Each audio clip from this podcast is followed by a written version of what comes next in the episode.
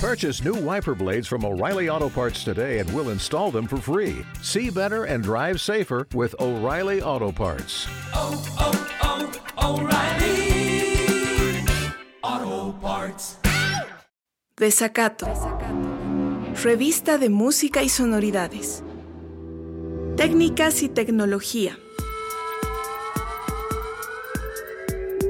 Desarrollo cultural de la música y el audio en las últimas seis décadas. Por Marcelo Navía. El desarrollo cultural de la música y el audio siempre está ligada a los hechos sociales, a los hechos políticos, a los hechos culturales de la sociedad. Este es un fenómeno que se da tanto en Bolivia como en el resto del mundo.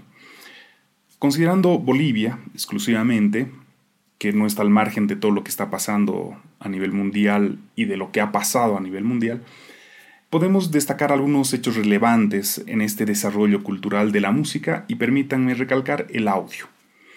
En los años 60 se funda Discolandia, exactamente el año 1958, es decir, que a partir del año prácticamente 60 es que existe la grabación profesional en nuestro país. Existen varios grupos, varias agrupaciones que empiezan a grabar. Podemos mencionar los Grillos, Loving Darks, los Daltons, eh, Climax, etc. Se puede destacar a Bonnie Boy Hots, que con su versión Nevando está, realiza una primera incursión en la grabación moderna usando instrumentos eléctricos, instrumentos populares de otras partes del mundo, pero con, con notaciones de música tradicional boliviana.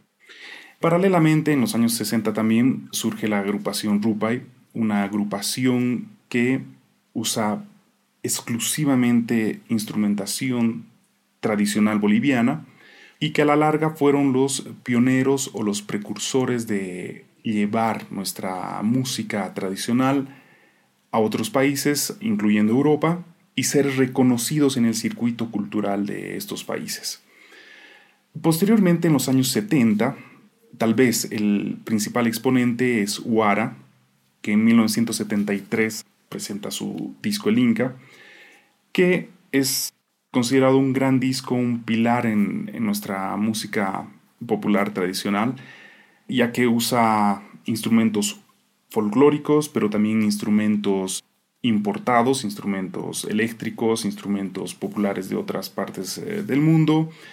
Tiene una connotación progresiva del género progresivo, asemejándose a bandas como Yes, Emerson Lake Palmer, por decir eh, algunas.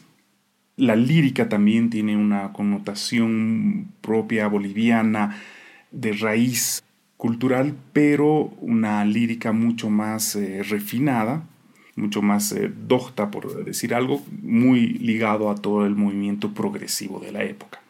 También existen otras bandas un poco más populares, como Luz de América, entre otras, y también en los años 70 surgen los carcas, que usan instrumentación tradicional boliviana. El primer disco lo publican en 1976 y lo interesante es que lo hacen en un formato canción, en un formato de canción tradicional, principalmente latinoamericana y americana, ¿no? de canción del folclore de cada región.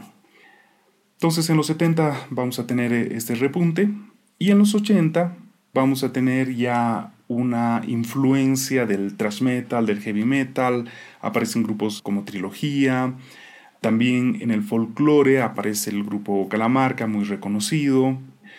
También hay algunas bandas que empiezan a experimentar con la movida electrónica de, de la época. Y también es parte de las bandas como BJ4 que, aparte de, de incursionar en la parte electrónica o sintetizadores o ese tipo de artefactos o de instrumentos novedosos, incluyen algo del folclore tradicional boliviano. Hasta acá, entre los 60, 70 y 80, la calidad sonora, la, grabación como tal, la calidad de audio, se asemeja mucho a la, a la calidad de en otras regiones. No por nada, incluso Discolandia tenía un concepto, un espacio muy similar a, por ejemplo, Abbey Road, eh, un espacio muy grande de grabación con eh, salas individuales, personalizadas, micrófonos Newman, consolas análogas de gran magnitud, grabadores de cinta. Entonces tenían recursos muy similares a los que se usaban en otras regiones y el sonido es muy similar a lo que se venía manejando en otras regiones. Las técnicas, el, equipamiento, las condiciones solían ser muy similares. Obviamente en estas épocas también surgen otras casas disqueras, Eriva, Lauro, etcétera, que manejaban un sistema muy similar. Era una industria eh, muy parecida, muy, insisto, con recursos muy similares a los que se usaban en otros países. En los años 90, hay un repunte de la música boliviana, principalmente en el lado del rock, me parece. Es eh, interesante esta época. Culturalmente, no solamente hay un repunte en, el movimiento de la música o un auge en el movimiento de la música, sino también en otras esferas artísticas, por ejemplo el cine, tenemos películas que se convirtieron en clásicos o íconos del cine boliviano, estamos hablando de Cuestión de Fe, El día que murió el silencio, etc. Estamos hablando que se asienta el Teatro de los Andes. Entonces eh, hay un movimiento muy interesante cultural y la música no se excluye de eso. Y ojo, estoy hablando más allá del ambiente o del ámbito artístico. Estamos hablando que el ámbito deportivo es otro referente en los años 90 del comportar cultural del boliviano en general. Retomando el tema de la música, en los 90 obviamente hay que destacar Lucas, Coda 3 que empiezan a componer, a generar discos y obviamente no son los únicos, estamos hablando WAPS, Lapsus, Diesirai, Dixie, Sacrilegio, Pateando al Perro, Track, eh, Ragaki. En el metal tenemos ejemplos como Hate y Alcohólica. Eh, dentro de lo que era la fusión o bandas que empiezan a apropiar elementos eh, característicos de la región, tenemos a OM, tenemos a García Orihuela, que no solamente captan elementos de la región, sino que incluso van más allá con la música contemporánea y acústica, electroacústica. Eh, también tenemos Atajo. Y aparte de estas bandas, empiezan a surgir propuestas que abarcan otros géneros. En los 90 surge el grupo Veneno, un gran representante de la movida tropical bailable en nuestro país y ni qué decir de Azul Azul. En esta época hay una particularidad muy interesante a diferencia de otras regiones, donde podemos notar cierta particularidad y sonoridad propia. Si bien en el mundo estaba el grunge, este rock un poco más alternativo o este tipo de, sonoridad o de connotaciones, en el nuestro eh, no había tal vez un género puro, definido, había una mezcla de, influencias y es muy notorio ver, por ejemplo, tener eh, bandas con canciones que tengan una guitarra muy limpia, seguida de una guitarra tocando algo de reggae, pero después poniendo una distorsión más de metal, que esto lo representó muy bien, por ejemplo, Lucas. Coda 3 eh, lo propio, tomando elementos eh, electrónicos, baterías programadas, pero volviendo a la canción, eh, sin ser un rock muy agresivo.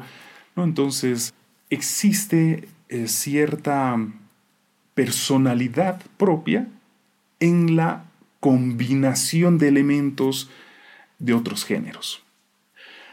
También es muy interesante que en esta época las presentaciones de grupos para amenizar fiestas, de los grupos bailables, hacen que mm, se use mucha instrumentación electrónica, baterías electrónicas, sintetizadores, bajos eléctricos, guitarras, percusiones acústicas, una combinación de varios elementos. Y en el folclore, hasta poco antes, hasta los 80 aproximadamente, La instrumentación era muy tradicional, puramente acústica, y en las presentaciones en vivo empieza a haber una especie de diferencia notoria entre lo que ocurre con las agrupaciones tropicales y las agrupaciones folclóricas. El sonido que logran ejecutar las agrupaciones tropicales suele ser más elevado, suele ser más contundente, y las agrupaciones con puros elementos acústicos quedan eh, mermadas en su exposición ante el público. Y empiezan las agrupaciones folclóricas tradicionales a incluir elementos acústicos y electroacústicos modernos, batería acústica, baterías programadas, bajo eléctrico, guitarra eléctrica y combinar, fusionar en su composición, en su estructura tradicional. Eso lo llevan tanto en vivo y posteriormente se ve reflejado también en los discos, esta fusión de instrumentaciones de sonoridad para lograr cierta característica. En los años 2000, el mundo se empareja a nivel de conocimientos, a nivel de, de información. Estamos hablando que empiezan a surgir propuestas ya con una identidad mucho más eh, definida. Estamos hablando que hay bandas como Quirquiña, Son Fusión, Negro y Blanco, Rabbit, Rantés, La Chiva, La Logia, Los Tocayos, Mamut, Unit, etc., que empiezan a generar una sonoridad ya dentro de un género mucho más específico, eh, ya sea en la electrónica, ya sea en el funk, ya sea en el reggae, etc. También tenemos propuestas muy interesantes y empieza a tomar un gran protagonismo el rap, y no solamente el rap como tal, sino también el rap cantado en idiomas originales como por ejemplo Ucamaoike.